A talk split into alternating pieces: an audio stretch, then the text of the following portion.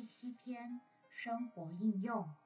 神向子民启示两个奥秘：第一，基督是神的奥秘；第二，基督的身体召会是基督的奥秘。他所要的乃是基督与召会，不要道理，不要神学，而要基督在我们生活中真正被活出来。然而，我们习惯性的生活容易阻拦我们活基督。我们必须承认，我们的日常生活中少有基督的成分。但我们该如何实行活基督的路呢？第一，做每一件事之前都必须祷告。第二，我们的祷告要持续不断。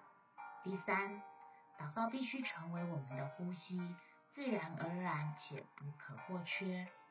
第四，我们应进入神的话，不仅借着读经，也借着祷告、歌唱、颂咏和感谢进入主的话。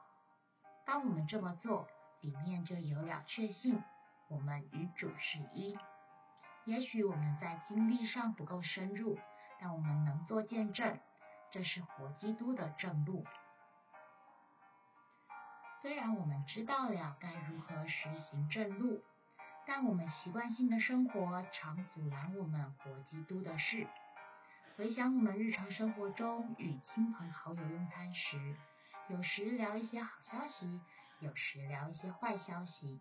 听到好奇的事，就想追根究底聊是非，这是邪恶的。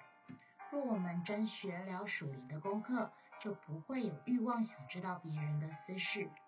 当我们意识到这个习惯，想调整这些拦阻的习惯，那我们就祷告吧。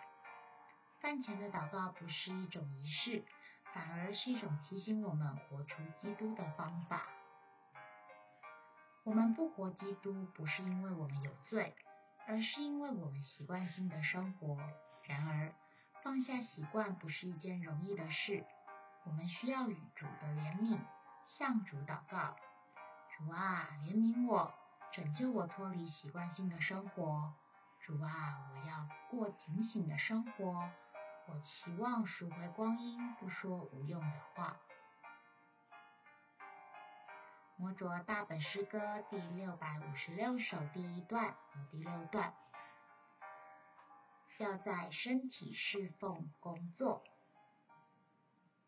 要在身体侍奉工作，这是主旨所着重。